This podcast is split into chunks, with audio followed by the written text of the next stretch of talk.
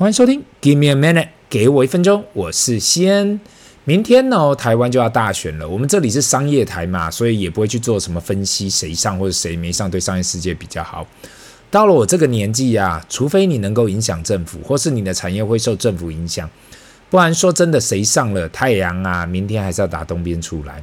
下个礼拜一，大家还是要准时去工作，这是我自己面对的态度，也是我自己个人的意见。那如果你是政治狂热分子，听了我这样讲很不舒服，那我也没办法喽。毕竟每个人的人生都是自己在过的。这让我想起小朋友在学校里面发生的事情，你你大家都应该知道嘛。小学生在学校里的打打闹闹是正常的，Hell，互相笑来笑去都很正常。可是呢，昨天早上我跟他们提到啊，我希望他们可以学到，就不管旁边的人怎样笑你，能够持续的做自己呀，才是王道。当你拥有越强的心理素质，你的未来只会更强大。别人笑你又怎样？只要他不要吃你的蛋糕。这句话好像用英文来讲比较适合。他想要笑就让他笑吧。今天他笑破了肚皮，也不能拿你怎样。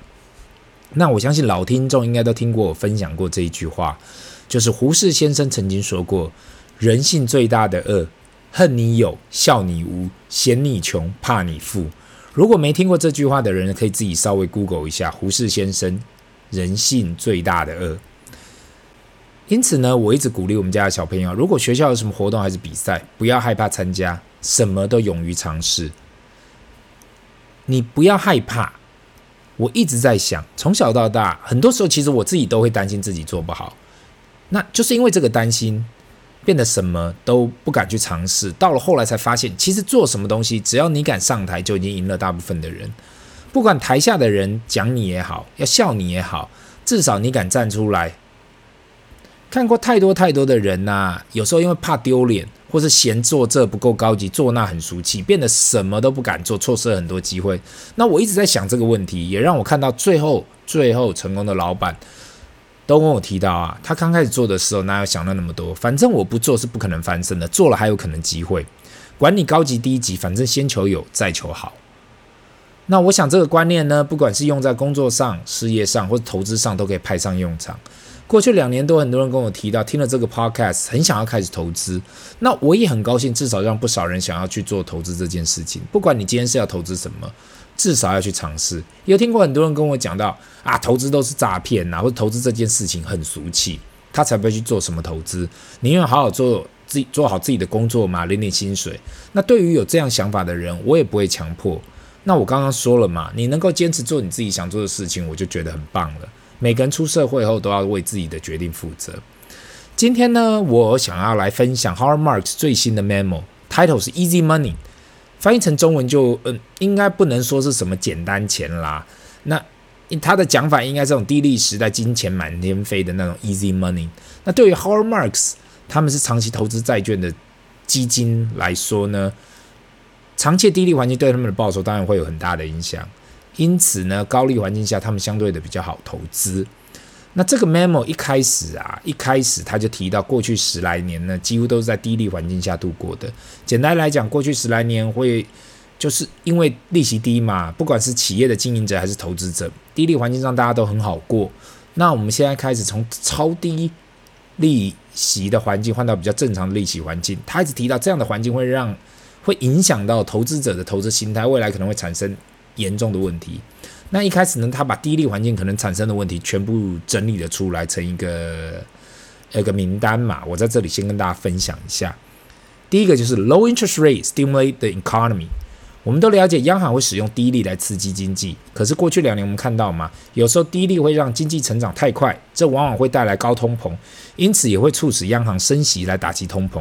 那等到利息变高后呢，大家又会停止投资，这样就是经济的循环嘛。那第二呢，就是 low interest rate reduce perceived opportunity cost。低利呢，呃，降低人对于机会成本的评估。在低利环境里面呢，我们看到现金是没有任何的成本，所以每个人都要都想要投资嘛。他提到一个很好的例子，就是如果你要拿钱去投资，在定存的利息成本是五 percent，那你就需要好好评估你的报酬率。那因为一定要超过这定存的五 percent 嘛。但是如果现金是没有利息的话，这就没有机会成本了，所以你更会把钱拿去投资。第三呢 Low interest rate lift asset price，其实这一点大家应该都了解到，那就是低利会使呃资产价格膨胀，特别是当低利会把风险比较高、报酬比较高的资产呃掩盖看起来更吸引人的时候，那一个使得呢低利会让资产膨胀到像泡沫那样。第四呢，Low interest rate encourage risk taking Leading the potentially unwise investment。那有关这一点，他花了两页多来讨论这件事情。当低低利环境出现时，大家都会为了呃低利安全资产没有任何报酬哦，会使得想要去办想尽办法去投资更有风险的资产。当我们越投资这些比较高风险的资产时，这些价格资产价格会继续攀升。但是问题就是出在啊，当越来越多人不断的去追求更高的报酬，代表只能呃追逐更高风险的资产，最后变成去追求。过高的风险资产，但是根本拿不到相对应的报酬。那他特别提到的奥地利的经济学家哈耶克所讲的，什么叫做坏的投资？那就是在低利环境，你去投资不该投资的项目，你去盖了不该盖的房子，跟你去增加不该增加的风险。第五呢是 low interest rate enable deals to be financed readily and cheaply，在利息低的时候，会让任何项目都比较好融资，毕竟融资的成本特别的低。那第六呢？Low interest rate encourage greater use of leverage, increasing fragility。低利会让人更想要使用杠杆。当杠杆过度被使用时，也会让企业跟基金变得很脆弱。第七呢？Low interest rate can lead to financial mismatches。低利会造成很多人借短债来投资长期项目，但是如果金融机构需要把他们的资金叫回，很多时候可能会付。就是出现嘛，付不出本金加利息，因为资金都被卡在这样长期的项目里面。第八呢是 low interest rate give rise to expectation of continued low interest rate。低利会让投资者呢认为长期保持低利的环境，这也会让做任何投资决定时感觉未来的利息会一直一直这么的低。第九呢是 low interest rate bestow benefits and penalties, creating winners and losers。低利等于把所有的优惠都给了愿意借款的人。但是对于存款的人跟借款出去的人呢，都没有拿到太多的好处。那这一点，我想大家应该都可以感受到。现在只要能够跟金融机构搬出低利的资金，谁不会想要去试试看？可是 hard marks 也在这里也特别的提到啊，这也是为什么过去十来年贫富差距越来越大的问题。因为有钱人通常都是有钱人能够从金融机构借钱出来投资的人。那这样的问题。因为低利环境使得呃贫富差距实在是越来越大了。第十呢是 low rates induce optimistic behavior that lays the groundwork for the exist crisis for the next crisis。当大家拼命曝险的同时啊，增加自己风险的同时，也忘了风险是会有危险的。低利环境容易造成呃这样融资啊比较容易，但是也有机会让下一次的危机再度产生。那以上这十点呢，就是他所提出有关低利环境会造成的现象。我相信呢，只要是有在投资的人，多多少少会发现这些事实。最精华的地方，其实我觉得是这最后两页的 memo。当因当我们去理解啊，过去发生了什么事情，那我们最重要还是要知道现在市场的认知是什么，或者市场的共识是什么。第一点呢，十八个月前呢、啊，他提到，当我们大家都知道 Fed 会大量的升息，二零二三年可能会出现经济衰退，但是却没有发生，所以我们大家都错了。这一点包括我在内嘛，我都感觉到，如果你说一年内要从零拉到五 percent，总经方面应该受不了。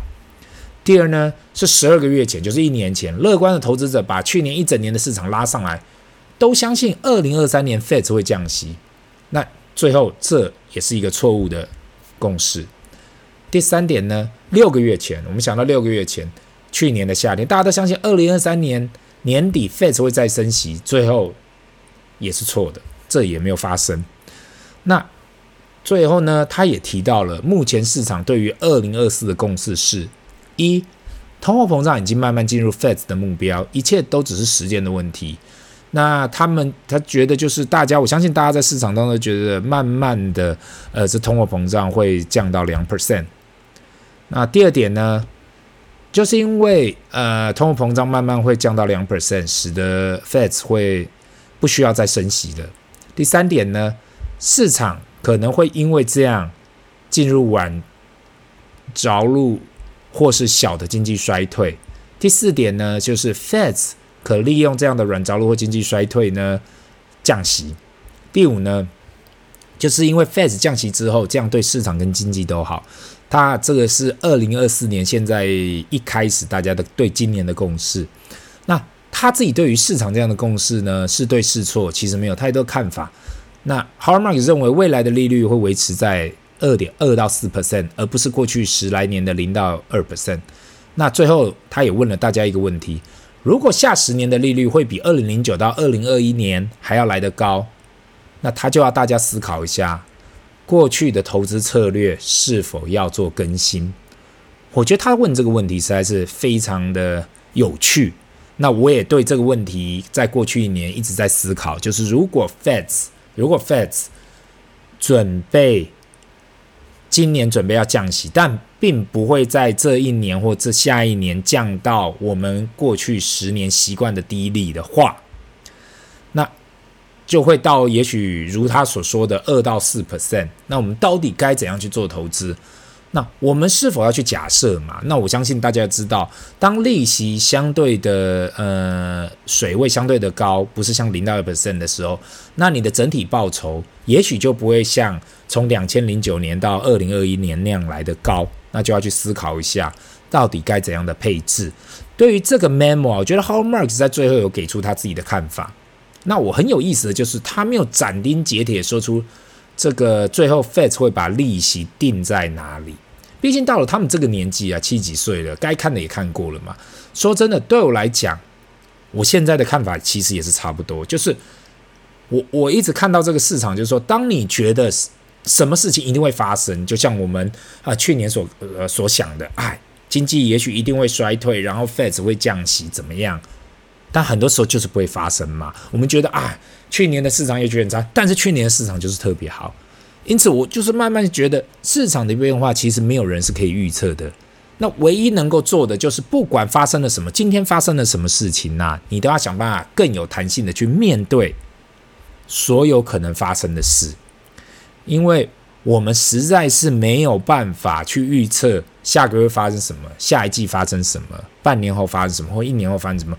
我们唯一能够知道是，长期来讲，市场是会往上的，经济会是一直成长的。但是到底成长到什么程度，或是在这个在这一条路上，我们会碰到什么坑洞，这实在是很难预测的。所以我想，呃，今分享今天这个 memo，只是想要让大家知道，就是说。